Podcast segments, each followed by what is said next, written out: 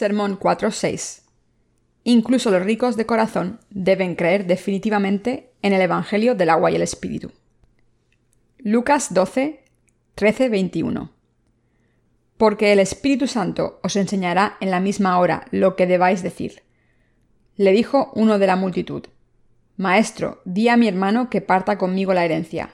Mas él le dijo, Hombre, ¿quién me ha puesto sobre vosotros como juez o partidor?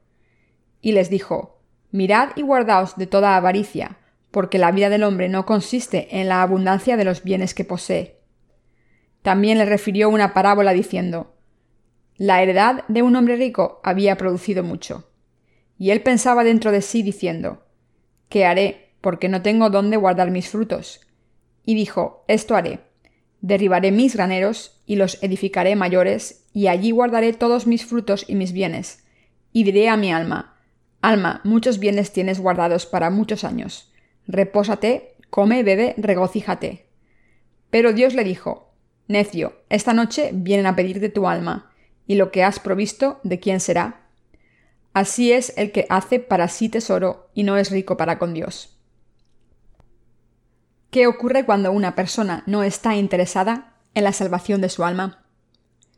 Debemos escuchar y reconfirmar la palabra todos los días de nuestras vidas. De lo contrario, la fe no crece, aunque haya pasado mucho tiempo.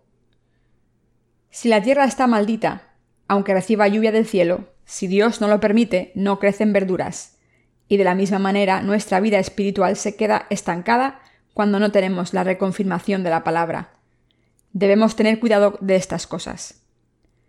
La palabra de Dios no es una teoría a la que podamos llegar mediante la deducción. El Señor lo hizo todo a través de la palabra cuando creó el universo entero en el principio. Dios dijo que hubiese luz y se hizo la luz. Y cuando dijo que hubiese una luz grande y otra menor, se crearon las luces en el firmamento de los cielos. Dicho de otra manera, creó el Sol, la Luna, las estrellas y todas las galaxias y el mundo del universo a través de la palabra de Dios. Dios dijo, Produzca la tierra hierba verde, hierba que dé semilla, árbol de fruto que dé fruto según su género, que su semilla esté en él sobre la tierra, y fue así. Y así es como los manzanos y los perales fueron creados. Dios dio la palabra de autoridad en esta tierra caótica. Cuando Dios habló, todas las tierras empezaron a estar llenas de criaturas vivas, de todo tipo de animales y vegetación, que a los ojos de Dios eran cosas buenas. Dios nos habla a los nacidos de nuevo. Dios nos nutre cuando somos débiles, pero no podemos seguir siendo un niño débil para siempre. Dios nos dijo que debemos escuchar la palabra de Dios y nuestra fe crecerá y debemos vivir con fe a través de la palabra de verdad clara. El Señor dijo que si una persona no vive así y sigue viviendo en la carne, su alma apenas entrará en el cielo, pero no podrá hacer la obra de crear nuevas vidas en este mundo. El apóstol Santiago dijo, Cuanto más pasen los años de nuestra fe, debemos ser mejores practicantes de la palabra del Señor y no simplemente profesarla con nuestros labios. Esto significa que una persona que crea en la palabra debe revelar su fe con sus obras. Las escrituras dicen que los justos vivirán por fe. Hemos recibido la remisión de los pecados a través de la palabra de Dios y nos hemos convertido en personas justas. Si creemos en la palabra, la palabra vendrá a nosotros y nos hará personas activas que hacen las obras de la nueva vida. Quiero que confirmen que tienen esta fe dentro de ustedes. Deben comprobar que tienen el Espíritu Santo y que tienen fe. Yo he recibido la remisión de los pecados al creer en el Evangelio del agua y el Espíritu, y he servido a este Evangelio por la gracia de Dios. Mientras servimos al Señor de esta manera, he visto las obras maravillosas de muchas almas que vuelven al Evangelio del agua y el Espíritu. Sin embargo, también sé que tengo muchas debilidades ante la presencia de Dios. A veces me siento triste cuando me veo caminando como un niño pequeño sin poder expresar mi fe, aunque la palabra de Dios es tan clara y mi fe está firme en mi corazón. Quiero poner este pensamiento en este mundo con toda confianza con mi fe. Quiero que Dios mire dentro de mi corazón y me bendiga. Y quiero tener una fe aún más firme ante la presencia de Dios. Creo en el Señor y busco a Dios para que me siga apoyando al creer en la verdad y a vivir practicando la verdad. Sé que probablemente tenga este tipo de corazón. También sé que Dios hará exactamente lo que le pidan si tienen un corazón con fe. Sé que el Señor les hará mejores en su vida espiritual día a día. Hay algo más valioso que la carne. Me di cuenta de que nuestras almas son una cosa muy valiosa. Es muy difícil comer alimentos que sean viejos. Nos sentimos felices cuando tenemos comida deliciosa y nuestros estómagos están llenos, pero el cuerpo siente dolor cuando está indigesto. De la misma manera, una persona se encuentra mal en su corazón por culpa del pecado y piensa en suicidarse cuando este malestar se hace grave. Yo agonicé por mis pecados. Siempre estaba triste por mis pecados.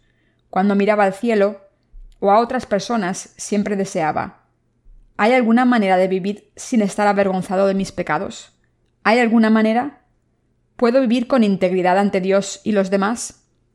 Sin embargo, pecaba una y otra vez. Aunque no cometí ningún crimen como robar, estaba avergonzado cuando me levantaba por la mañana después de haber pasado toda la noche bebiendo con mis amigos. Se me ponía la cara roja cuando pensaba ¿qué hice la noche pasada? Pero por otro lado me gustaba la noche, pero odiaba el día. Cuando el sol salía, no me levantaba y simplemente me tapaba la cara con una manta, porque estaba avergonzado. No quería estudiar ni hacer nada y estaba avergonzado de mí mismo. Viví así durante algún tiempo. Entonces empecé a creer en Jesús. Empecé a ir a la iglesia cuando era más mayor. Por tanto, servía a Dios mucho. Pensaba que había cumplido la ley durante diez años después de haber creído en Jesús. Pensaba que había sido fiel al ser voluntario en la iglesia y dar ofrendas. Mi corazón se llenó de entusiasmo cuando me convertí en cristiano a los 20 años. Estaba tan contento. No me gustaban las cosas que el Señor odiaba y hacía cualquier obra con la que el Señor estaba contento. Por tanto, se me ofreció la posición de líder de la Asociación de Hombres y del equipo evangélico. Hice esto durante cinco años y viví con esta fe al máximo. Hablé en lenguas, tuve visiones, evangelicé y ofrecí sermones basados en la fe que cree en la sangre derramada en la cruz. Pero los pecados de mi corazón siguieron acumulándose después de haberme convertido en un cristiano. Cuando pienso en esta fe que tenía cuando no conocía el Evangelio del agua y el Espíritu, veo que seguía siendo un pecador. Después de cinco años de haber empezado a ir a la iglesia, conocía todos los rituales y la administración de la iglesia, sin embargo, la única cosa que se acumulaba en mi mente era el pensamiento de que era un pecador. Los diez mandamientos dicen, no cometerás adulterio. Y yo giraba la cabeza cada vez que veía a una mujer porque pensaba que no podía ni mirarlas. Pero ¿es esto posible? Los solteros y solteras quieren hablar entre ellos cuando se juntan. Yo no podía soportarlo. Estaba tan preocupado porque la denominación a la que pertenecía era muy legalista. Por tanto, después de cinco años de creer en Jesús, se me ocurrió una idea brillante y busqué la manera de conocer a una mujer sin pecar. Reuní a los líderes de la Asociación de Hombres Jóvenes de mi denominación y les dije que hablasen con sinceridad. Les dije, queremos tener una relación romántica, pero no podemos. Es contrario a Dios tener este tipo de relaciones. Por tanto, vayamos juntos al mercado. Comamos algo juntos y después vayamos al cine como un grupo. ¿quién va a decir que es pecado si vamos juntos como un grupo? Cuando les dije esto, los demás líderes de la asociación pensaron que era una buena idea. Entonces, pusimos una fecha y decidimos encontrarnos en mi oficina, que estaba en el tercer piso del departamento de estudiantes. Fuimos todos juntos aquel día. Fuimos a comer, a ver una película y al parque a jugar. Durante diez años viví así y los pecados se acumularon en mi corazón durante estos diez años. El problema de estos pecados no se podía resolver solamente con la sangre de la cruz. Cuando empecé a creer en Jesús, esta fe me iba bien, pero no me gustó tanto con el paso del tiempo. Estaba muy atormentado por los pecados que había cometido. Parecía que había tomado una decisión incorrecta cuando pensaba ¿por qué empecé a creer en Jesús tan temprano? Tendría que haber creído en Él cuando estuviese a punto de morir. Mi vida futura parece muy oscura porque peco y me tengo que arrepentir constantemente y después vuelvo a pecar. No hay salida. Después de vivir una vida tan hipócrita durante diez años, pensé que era imposible seguir así. Solo después de diez años desde que empecé a creer en Jesús, pude conocer perfectamente la palabra de Dios de cómo había borrado mis pecados con el Evangelio del agua y el Espíritu. Lo confirmé con la palabra pensando, Jesucristo tomó todos mis pecados en el río Jordán cuando fue bautizado. ¿Qué estaba haciendo al intentar recibir la remisión de los pecados con oraciones de arrepentimiento? ¿Quién me enseñó esto incorrectamente? Estaba muy confuso porque los pastores, ancianos, evangelistas y diáconos nos gritaban para que nos arrepintiésemos cuando pecábamos, aunque no conociésemos la verdad. Sin embargo, el Señor dijo, Respondió Jesús, De cierto, de cierto te digo, que el que no naciere de agua y el Espíritu no puede entrar en el reino de Dios. Juan 3:5. Nací de nuevo a través de la palabra del agua y el Espíritu. Me sentí tan tranquilo y lleno de paz en mi corazón después de nacer de nuevo de esta manera. Pude creer en Dios desde lo más profundo de mi corazón. Ahora creo en la palabra cuando la leo. Creo en Dios. Esta palabra tiene sentido para mí. He podido entender lo que dice esta palabra. Puedo distinguir cuando una persona ha recibido la remisión de los pecados y cuando no.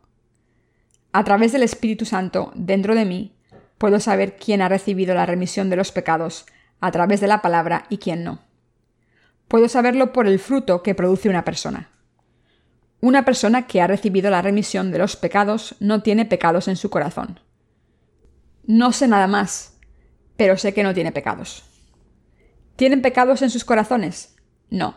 Duermen bien cuando han recibido la remisión de los pecados. Aunque la gente inteligente a veces parece estúpida y duerme como insensata y siempre comete el mismo error, sigue pensando que no tiene pecados. Pero debemos ser como niños pequeños. Nacer de nuevo significa volver a nacer. Le doy gracias a Dios por haber nacido de nuevo ante Dios. Leamos el pasaje de las Escrituras de hoy.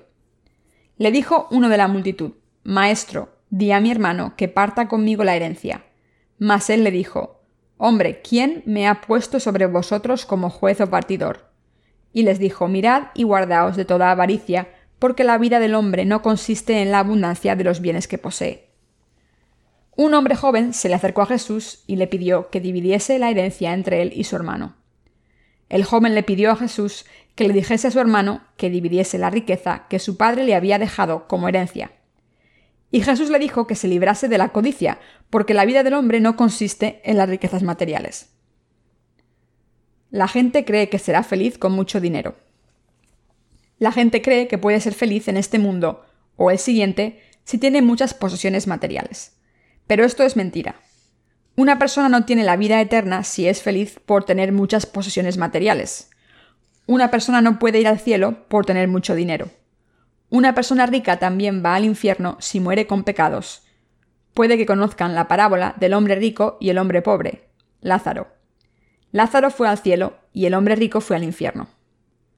Las riquezas materiales no pueden hacer que una persona entre en el reino de los cielos una persona no puede recibir la vida eterna a través de sus posesiones materiales y no va al reino de los cielos por sus posesiones.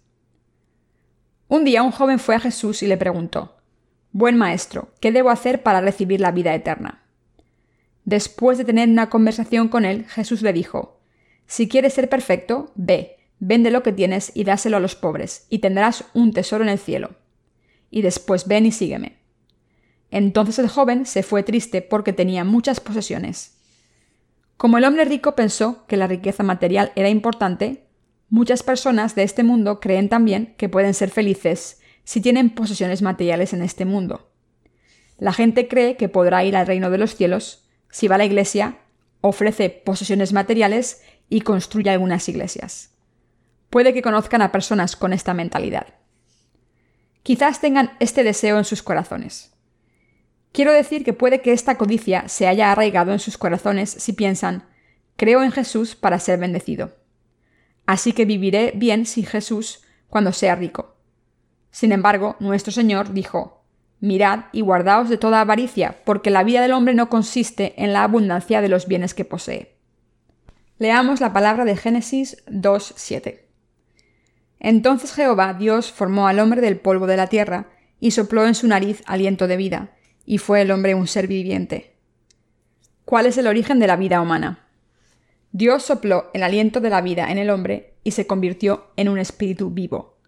Los ojos del hombre empezaron a pestañear y sus brazos y piernas empezaron a moverse después de recibir el espíritu. Nuestra vida no puede encontrarse en ningún tipo de riqueza. La vida de una persona no está en la riqueza o falta de ella. Nuestro Señor está diciendo que nuestra vida está en las manos de Dios y que no vivimos o morimos según las cosas materiales. ¿Dónde está nuestra vida? Está en Dios. Nuestra vida en la carne está en Dios y nuestra vida eterna está en Dios, y nuestros pensamientos, corazones y almas están en manos de Dios. La remisión de los pecados y el convertirnos en justos ante Dios, y nuestro cuerpo físico y nuestras emociones, y seguir viviendo después de recibir el Espíritu Santo están en Dios. Debemos recibir la remisión de los pecados si queremos devolver nuestras almas a la vida. Las emociones de una persona se marchitan si tiene pecados en su corazón y entra en un estado de muerte. Pero las emociones de una persona se hacen sensibles si no tiene pecados en su corazón puede ver las cosas bonitas del mundo y decir que son bellas, y puede ver las cosas sucias y decir que son sucias.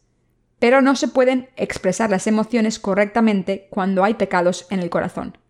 ¿Por qué? Porque hay pecado en un corazón y un corazón sucio no puede sentir la belleza. El cuerpo físico de una persona y su vida vienen de Dios. Tenemos vida porque Dios no nos la ha quitado.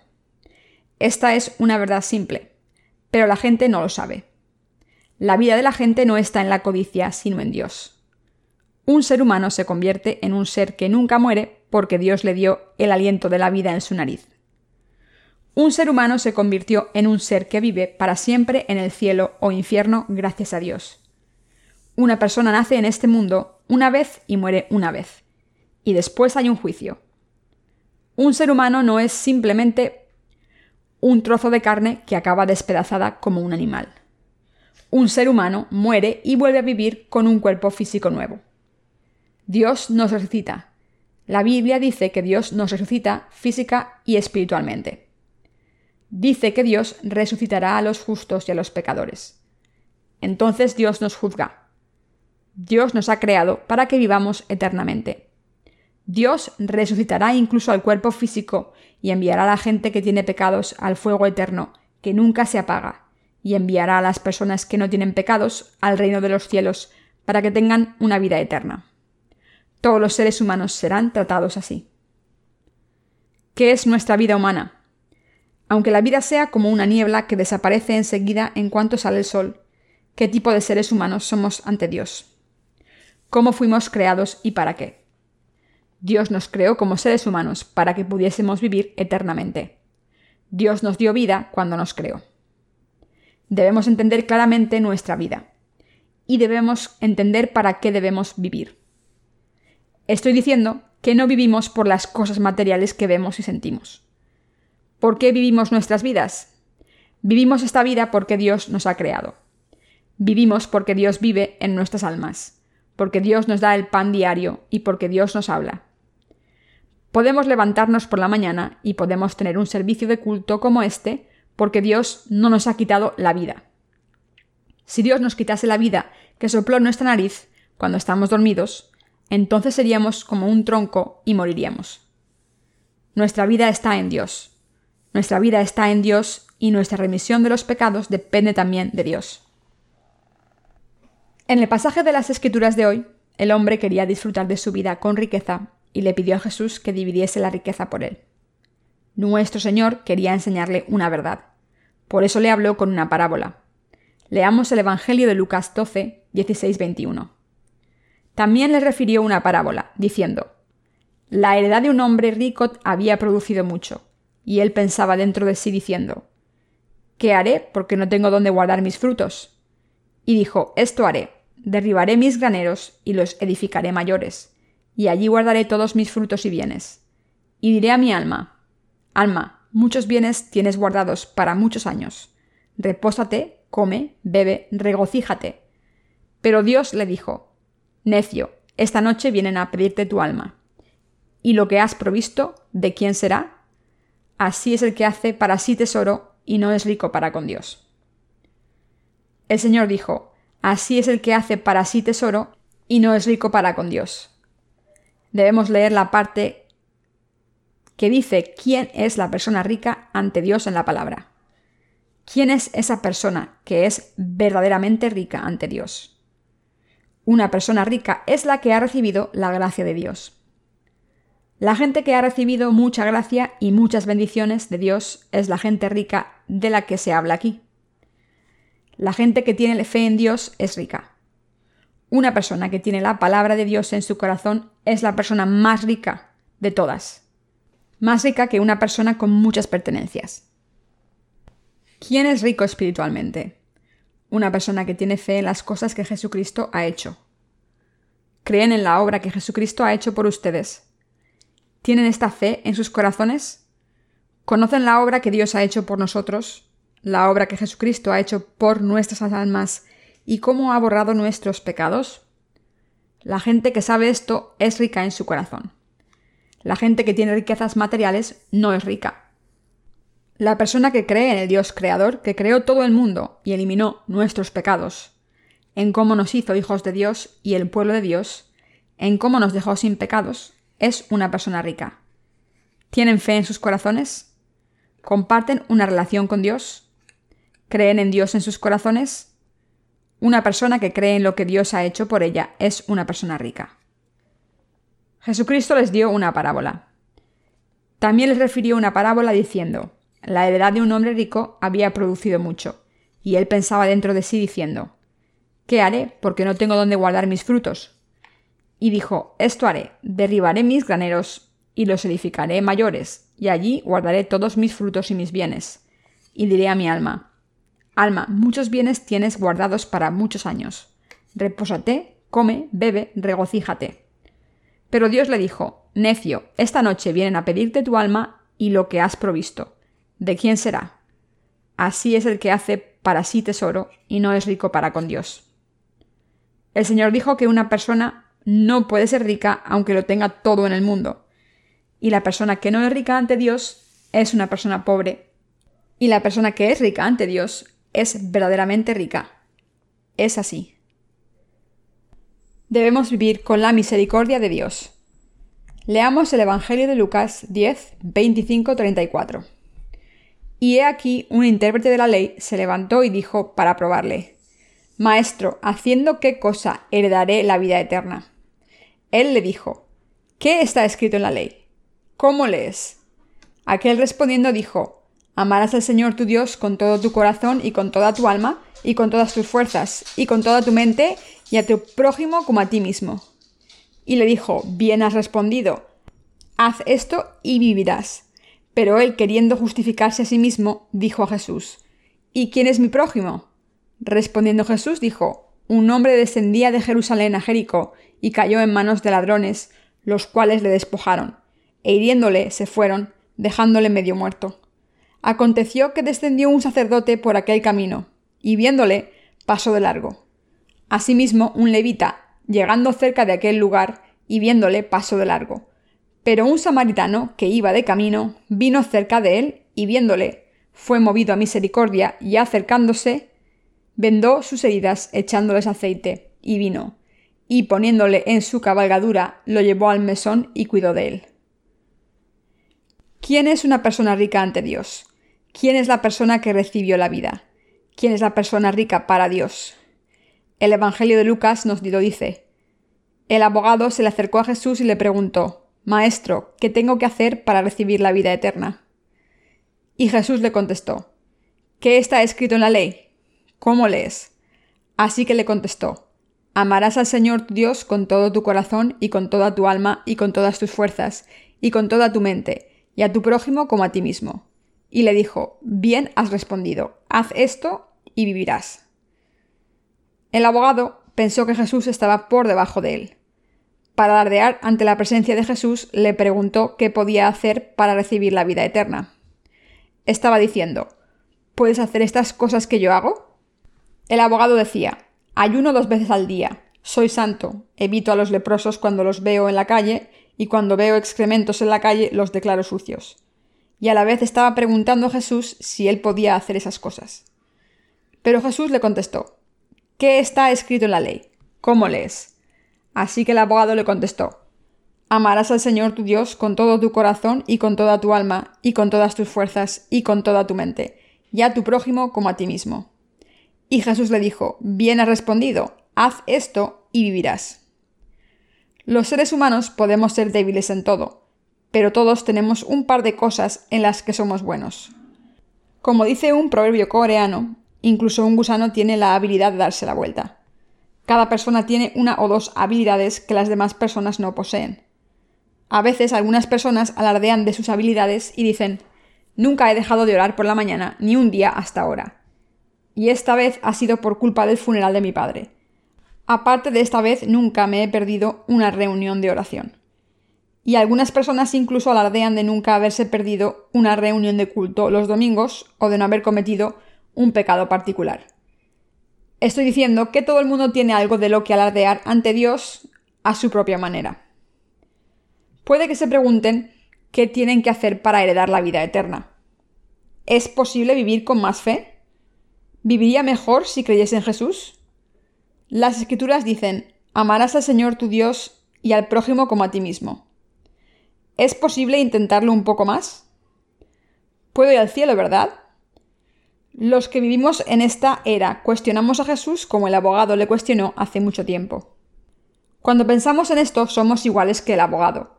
Cada uno de nosotros es como ese abogado a nuestra manera. Mi mujer siguió yendo a las reuniones de oraciones de la mañana incluso después de habernos casado.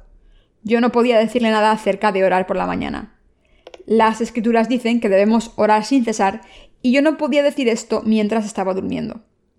Cuando la buscaba al amanecer no estaba allí, así que me levanté un día a las cinco de la mañana y fui a orar. Pero ella ya estaba allí. Pensé que dejaría de ir después de un día o dos, pero ella fue todas las mañanas. Ya estaba allí cuando fui a orar por la mañana. Así que llegué a pensar que mi mujer iba a la iglesia a las dos de la mañana. Todas esas cosas se convierten en la justicia propia. Puede que mi mujer no piense así, pero yo hubiese pensado que debería intentar hacer las cosas como yo las hago. En aquel entonces iba a un seminario teológico y seguramente hubiera pensado eso. Todo el mundo es como el abogado del pasaje de hoy. Yo también soy así. Mi corazón se siente lleno de orgullo cuando voy a una reunión para orar a las 4 de la mañana. Cuando voy a orar a las 4 de la mañana y veo a la gente que llega a las 5, pienso, ¿eso es todo lo que puedes hacer? Yo pensaba que mi mujer pensaba eso de mí. El abogado le preguntó a Jesús, ¿qué debo hacer para recibir la vida eterna? La gente cree en Jesús e intenta hacer todo lo posible para conseguir ir al reino de los cielos. Sin embargo, ¿qué nos dijo Jesús? Dijo, ¿qué está escrito en la ley? ¿Cómo lo lees?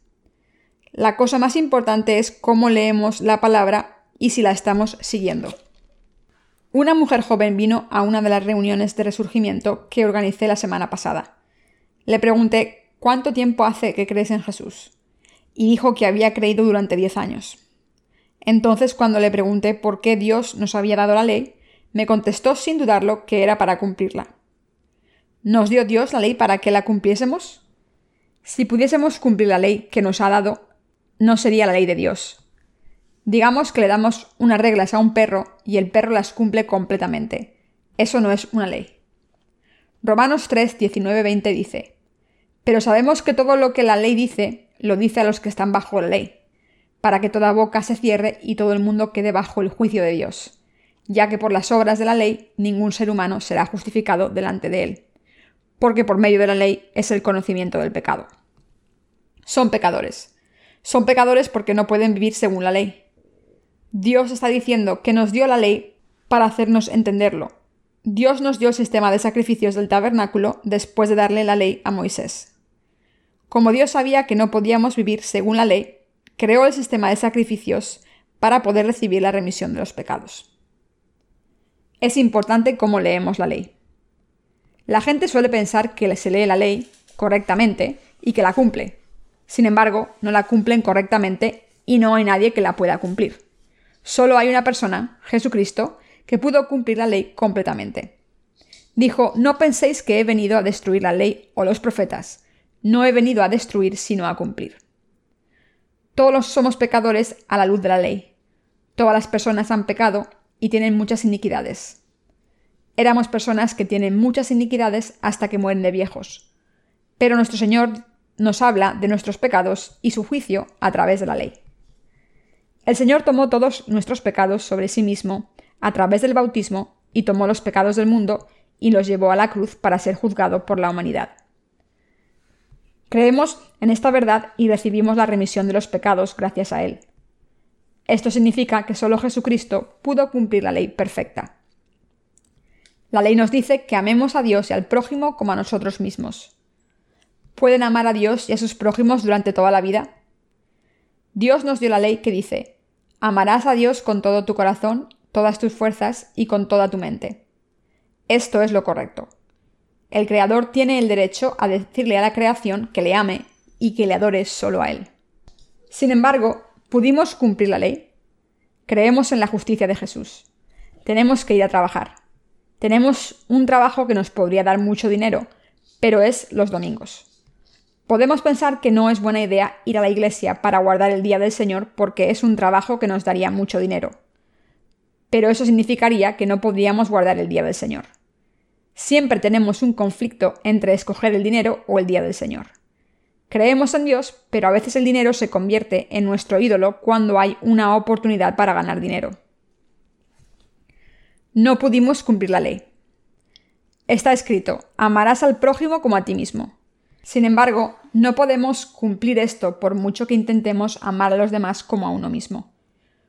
Una vez me quité el abrigo y se lo di a un pobre. Le di el abrigo porque tengo que vivir según la palabra de Dios.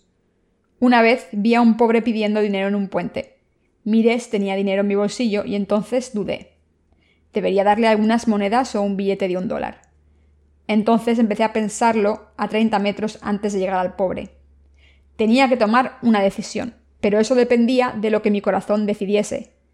No sabía si tenía un billete de un dólar o de diez en el bolsillo, pero cuando vi el billete caer en la lata, vi que era un billete de 10 dólares. No podía sacarlo, aunque me arrepentía de habérselo dado. ¿Fue este un acto de amor que cumple los criterios de la ley de Dios? En realidad estaba pensando en lo que me convenía, pero no amé a ese pobre como a mí mismo. Hice todo lo que pude hasta que ya no pude hacerlo más y al final confesé que era un pecador. Dios, no puedo hacerlo, soy un pecador. Me dijiste que amase a mi prójimo como a mí mismo, pero ni siquiera me puedo amar a mí mismo.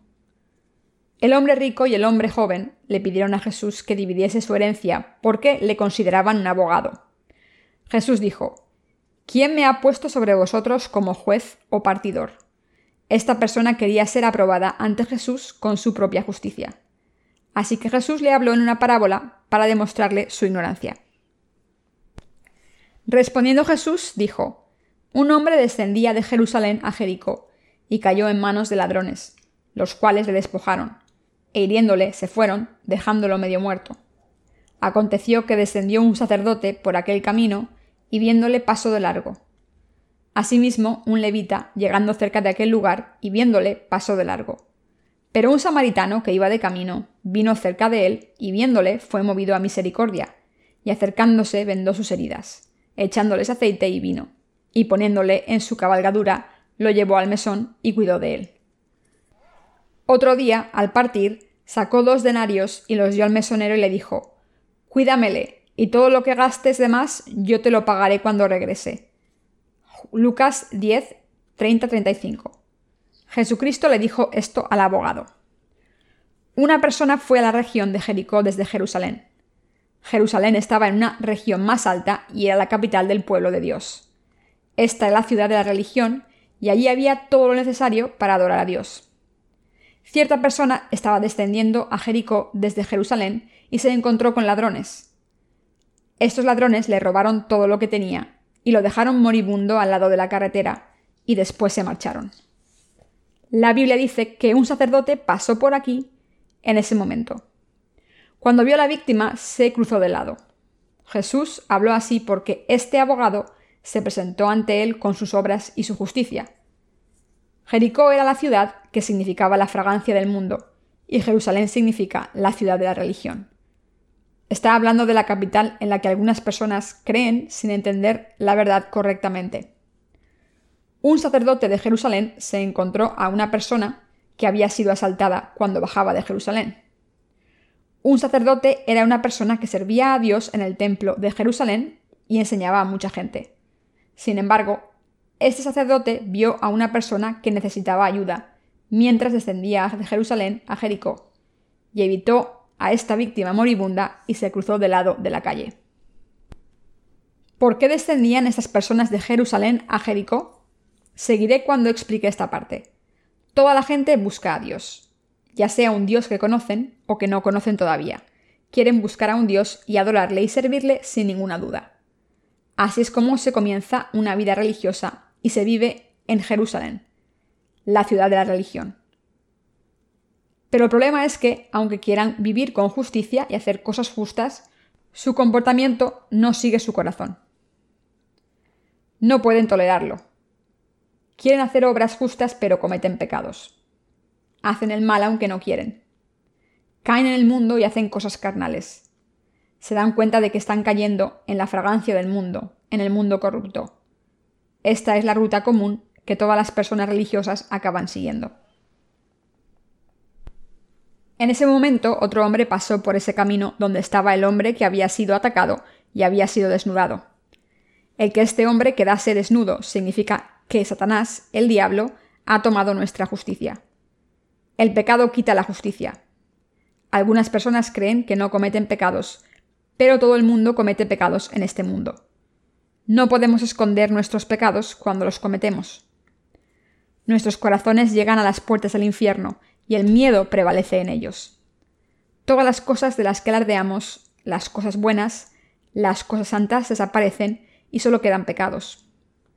Podemos hacer diez cosas bien, pero todas han desaparecido con el pecado. Por eso no podemos evitar el juicio de Dios.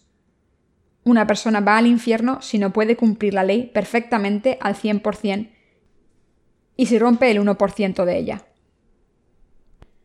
Satanás, el diablo, hace que la gente peque a través de la ley.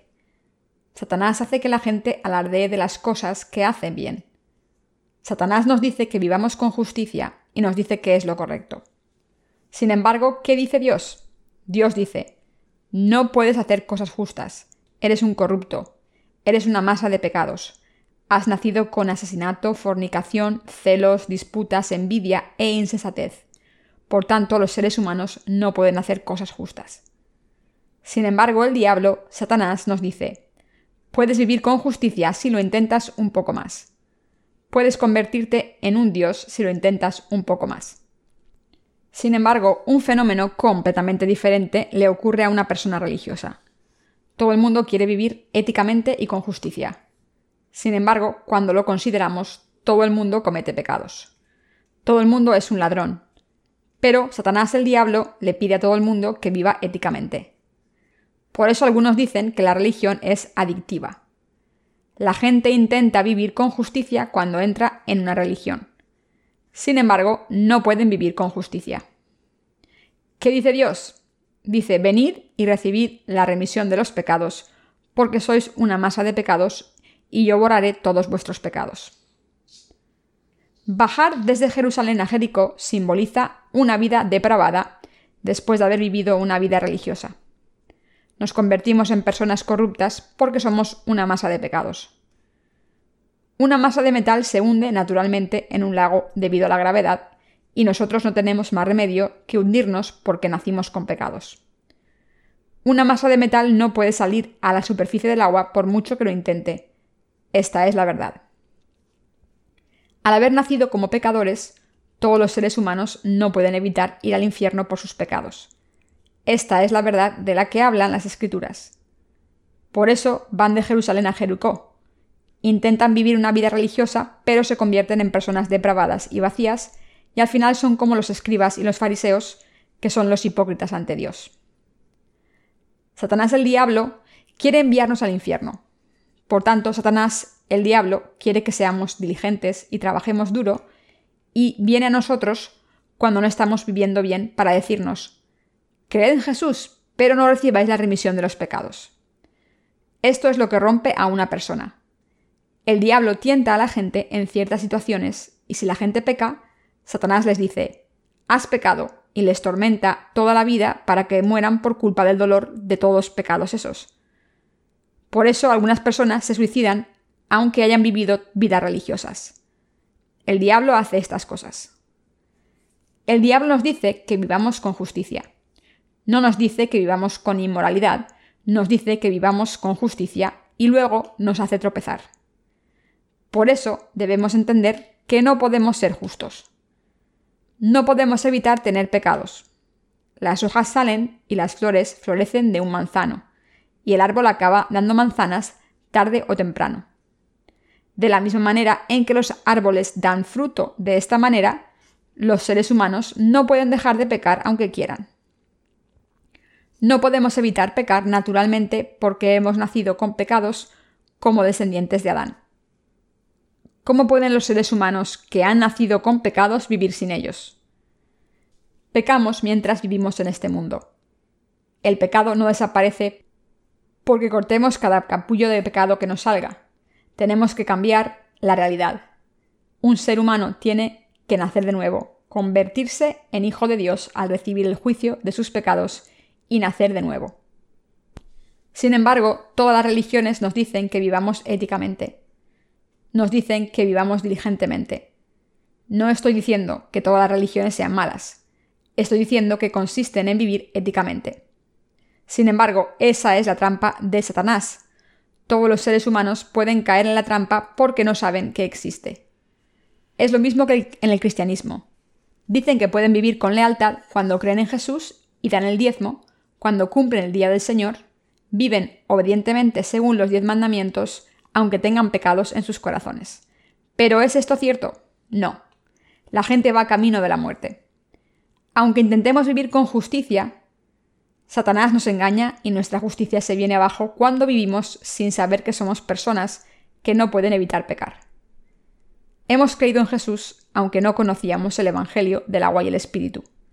Entonces deberíamos haber sido personas justas que habían recibido la remisión de los pecados pero en realidad éramos pecadores porque no conocíamos a Jesús correctamente. Si hubiésemos conocido a Jesús correctamente, deberíamos haber sido justos. Pero no lo sabíamos.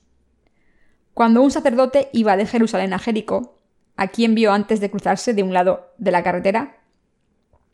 Vio a una persona que había sido atacada por ladrones. Un levita también vio al hombre que había sido atacado y estaba sangrando, pero también pasó de lado. Jesús respondió al abogado con una parábola.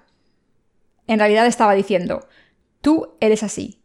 Les dices a los demás que vivan bien, pero cuando tu amigo ha sido atacado y está muriendo, solo ayudas para que te den honor si no ha sido malherido y si puede ser curado con un poco de tratamiento. Pero no harías lo correcto si no te fuera beneficioso, ¿no es así? Jesús les está diciendo a todos los cristianos, todos sois así. Hoy en día también hay levitas y sacerdotes en las comunidades cristianas. Son las personas religiosas de la era del Nuevo Testamento que son líderes sin haber recibido la remisión de los pecados, porque no han nacido de nuevo ni han recibido el Espíritu Santo en sus corazones. Las escrituras dicen que la gente que ha sido atracada por ladrones son los que están agonizando por sus pecados. Sin embargo, los levitas y los sacerdotes, que se supone que creen en Dios y dicen hacer buenas obras, pasan de lado. El Señor le dijo a toda la humanidad, No hay ninguno justo, porque todos están lejos de la gloria de Dios. No hay ninguno justo, ni uno. Todos han pecado, y por eso no hay ninguno justo. Pero las escrituras dicen, Pero un samaritano que iba de camino, vino cerca de él, y viéndole, fue movido a misericordia, y acercándose, vendó sus heridas, echándoles aceite y vino, y poniéndole en su cabalgadura, lo llevó al mesón, y cuidó de él. Otro día, al partir, sacó dos denarios y los dio al mesonero y le dijo Cuídamele, y todo lo que le gastes de más yo te lo pagaré cuando regrese. ¿Quién es el samaritano del que se habla aquí? El samaritano es la persona que vino de lejos, no una persona de la ciudad de Jerusalén. Esa persona estaba viajando con su animal cuando vio a la víctima de los atracadores. Así que el samaritano fue a la víctima, le puso aceite y vino en las heridas, se las vendó y las salvó. Después llevó a ese hombre a una posada y cuidó de él. ¿Quién nos salvará de los seres humanos pecadores y de todos los pecados? ¿Quién hace prosperar nuestros corazones y nos da la vida eterna? Jesús nos da estas bendiciones. Vino a este mundo y nos salvó. El vino simboliza el gozo y la sangre de Jesucristo. Todo el mundo debería recibir el juicio de Dios e ir al infierno. Todo el mundo debería sufrir y recibir la pena por los pecados cometidos. Pero Jesucristo vino a este mundo tomó todos los pecados del mundo y recibió esa condena en lugar de la gente que tendría que morir por sus pecados. Por tanto, la persona que fue atacada por los ladrones se pudo levantar de nuevo. El aceite simboliza el Espíritu Santo. Probablemente conozcan el sacrificio de Caín y Abel. Abel ofreció el primogénito de su ganado y su grasa. Génesis 4.4. Ese aceite o grasa es muy importante. Jesucristo quiso salvarnos y el nombre Cristo significa que ha sido ungido con aceite. Cumplió las funciones de profeta, rey y sacerdote y cumplió con todas las profecías del Antiguo Testamento. Como sumo sacerdote del Antiguo Testamento, transfirió los pecados de los israelitas para siempre. Jesucristo vino al mundo y eliminó los pecados de la gente. Y como rey, es el ungido que salva a su pueblo de los pecados. Jesucristo es el samaritano del pasaje de las Escrituras de hoy. Vino a por la persona que había sido atacada por los ladrones. Nació en este mundo para hacer la obra de salvar a toda la humanidad. Y fue bautizado por Juan el Bautista cuando cumplió los 30 años. Mateo 3, 13, 15 dice: Entonces Jesús vino de Galilea a Juan al Jordán para ser bautizado por él. Mas Juan se le oponía diciendo: Yo necesito ser bautizado por ti, ¿y tú vienes a mí? Pero Jesús le respondió, Deja ahora, porque así conviene que cumplamos toda justicia. Entonces le dejó. ¿Qué fue la primera cosa que Jesucristo hizo en su vida pública? Fue bautizado. Saben que Jesús fue bautizado por Juan el Bautista, ¿verdad? ¿Saben por qué Jesús fue bautizado? En el momento en que recibió el bautismo, Jesús dijo, Permíteme hacer ahora, pues conviene así que cumplamos toda justicia le estaba diciendo a Juan el Bautista que le bautizase porque era correcto que recibiese todos los pecados mediante el bautismo. La palabra bautizar, baptizo en griego, significa sumergir en agua, enterrar y transferir pecados. Significa lavar, ya que los pecados son transferidos por el bautismo mediante la imposición de manos. Significa que nuestros pecados son lavados y borrados de nuestros corazones porque han sido transferidos a Jesucristo. Esta persona que fue atracada por ladrones ya no tenía que sufrir más por sus pecados, porque fueron transferidos a Jesucristo para siempre. Jesucristo entonces recibió la pena de todos los pecados con su sangre. Jesús fue bautizado de esta manera para cumplir toda justicia. Jesús explicó la razón por la que Juan el Bautista le bautizó en Mateo 3:15 y dijo que era correcto que recibiese el bautismo para cumplir toda la justicia de Dios. Jesús vino a este mundo y eliminó los pecados de la humanidad para cumplir toda justicia. Jesús fue bautizado en el río Jordán, el río de la muerte, para hacer esta obra. El bautismo que hemos recibido y el bautismo que Jesús recibió son diferentes. Jesucristo fue bautizado para tomar todos los pecados del mundo, pero nosotros somos bautizados como un signo de creer en que nuestros pecados han sido transferidos a Jesús cuando fue bautizado. Y Jesús fue bautizado en nuestro lugar para redimir todos nuestros pecados. Debemos entender el significado espiritual del bautismo. Debemos entender por qué Jesús fue bautizado por Juan el Bautista. ¿Fue bautizado porque no tenía nada mejor que hacer en ese momento? Jesús no vino a este mundo como maestro de moralidad y ética. Jesús vino a este mundo para salvar a sus seguidores del pecado. Vino para perdonar nuestros pecados. Muchas personas no entienden esta verdad hoy en día.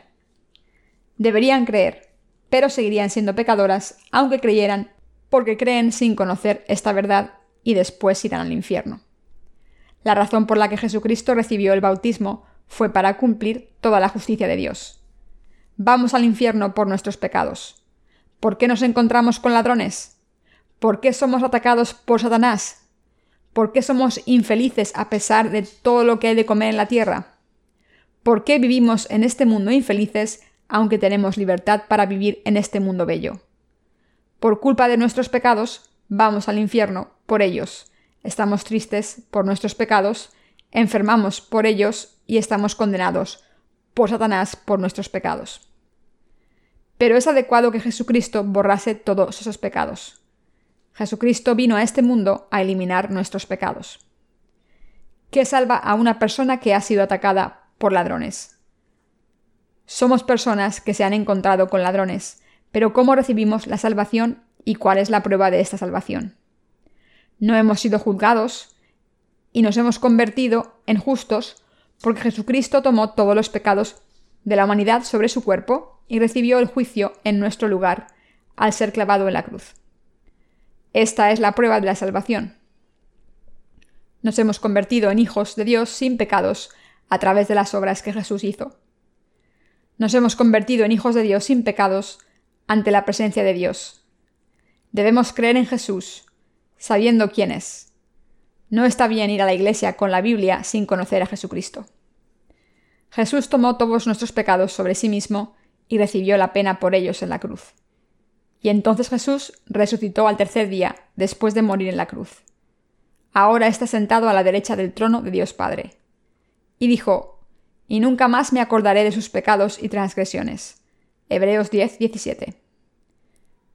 Libro de Romanos 3:25 dice, a quien Dios puso como propiciación por medio de la fe en su sangre, para manifestar su justicia, a causa de haber pasado por alto, en su paciencia, los pecados pasados. Hebreos 10, 17. Esto significa que éramos enemigos de Jesús y que tuvimos paz con Él porque transfirió todos nuestros pecados a Jesús e hizo que pagase el precio de los pecados. Jesús recibió todos nuestros pecados y murió en la cruz, y así recibió el juicio en nuestro lugar. Entonces resucitó al tercer día y ahora está sentado a la derecha del trono de Dios Padre. Si hay un principio y un final del universo, hemos creído en Dios con el correcto entendimiento de Jesucristo en este mundo, del que no sabemos cuánto tiempo queda. Él ha recibido nuestros pecados, ha muerto en la cruz y resucitado para ascender al cielo. ¿Dónde está ahora? Está vivo eternamente con Dios. El Dios omnipresente y todopoderoso ha creado el universo y todo lo que hay en él pero estas cosas durarán poco tiempo. Sin embargo, Dios está vivo durante la eternidad. Dios está presente eternamente. Dios está en una dimensión de tiempo eterna fuera del mundo después de haber tomado todos los pecados del mundo. Esto significa que ha eliminado todos los pecados del presente, el pasado y el futuro. Pasar algo significa ignorarlo. Debemos tener el conocimiento correcto de la palabra. Jesús hizo una obra justa. Tomó todos los pecados del mundo y no omitió ninguno. Los que creen en la obra que Jesucristo ha hecho se convierten en personas justas y ya no pueden ser pecadores. Una persona que cree en esta verdad es una persona justa que irá al cielo con esa justicia. Pero una persona que no cree es pecadora e irá al infierno. No hay mérito. Jesucristo vino al mundo y tomó todos nuestros pecados para derramar su sangre en la cruz por ellos. Esto significa que derramó vino y aceite en la herida de nuestros pecados y vendó la herida. Nos puso en su animal y nos llevó a la posada, donde cuidó de nosotros. Nos dio vida. ¿Cómo conseguimos la vida nueva? Recibimos la vida eterna al conocer la obra que Jesucristo ha hecho por nosotros. La gente que cree en esto es rica. Creer en lo que Jesús ha hecho por nosotros es ser ricos de corazón. ¿Quién es el Creador que ha hecho que nuestros corazones sean ricos? Es Jesucristo. Dios Padre se convierte en nuestro Padre cuando creemos en la obra que Jesús ha hecho por nosotros. Nuestros corazones se hacen ricos cuando sabemos claramente que Jesús ha borrado nuestros pecados. En las Escrituras, una persona rica es rica ante Dios y no tiene riqueza material en el mundo. La vida de una persona no es riqueza material una persona que ha nacido de nuevo a través de nuestro Dios Jesucristo recibe una vida nueva. Se convierte en hija de Dios. Es una persona justa e irá al cielo. Dios dijo que una persona así será protegida en este mundo y recibirá las bendiciones de Dios. En el Evangelio de Lucas 12, Jesucristo dijo que la vida y la riqueza de una persona pueden encontrarse en Dios. Le doy gracias a Dios. Nuestros corazones se han hecho ricos gracias a Jesucristo. Por tanto, quiero darle gracias por la bendición de la vida nueva y vivir diligentemente en este mundo. Quiero que vivan vidas ricas a través de la salvación de Dios. No quiero que vivan a medias. ¿De verdad tienen la fe que cree en Jesucristo en sus corazones? ¿Ha redimido Jesucristo todos sus pecados? ¿Han recibido la remisión de los pecados perfectamente? No tenemos pecados porque Jesucristo ha borrado todos nuestros pecados, no porque hayamos hecho nada bueno. Hemos recibido sus bendiciones a través de la fe que cree en la obra que Jesucristo ha hecho. Debemos dar gracias al Señor. Es correcto que la gente que ha recibido la remisión de los pecados le dé gracias al Señor y la gente que no ha recibido la remisión de los pecados debe recibir la remisión de los pecados en sus corazones, primero al escuchar el Evangelio durante 30 minutos. ¿Qué es una vida nueva? ¿Qué es nacer de nuevo? Sus corazones están completamente inspirados cuando escuchan estas cosas durante media hora. Le doy gracias a Dios por obrar a través de su iglesia en este mundo. Alabo al Señor por darnos riquezas en nuestros corazones.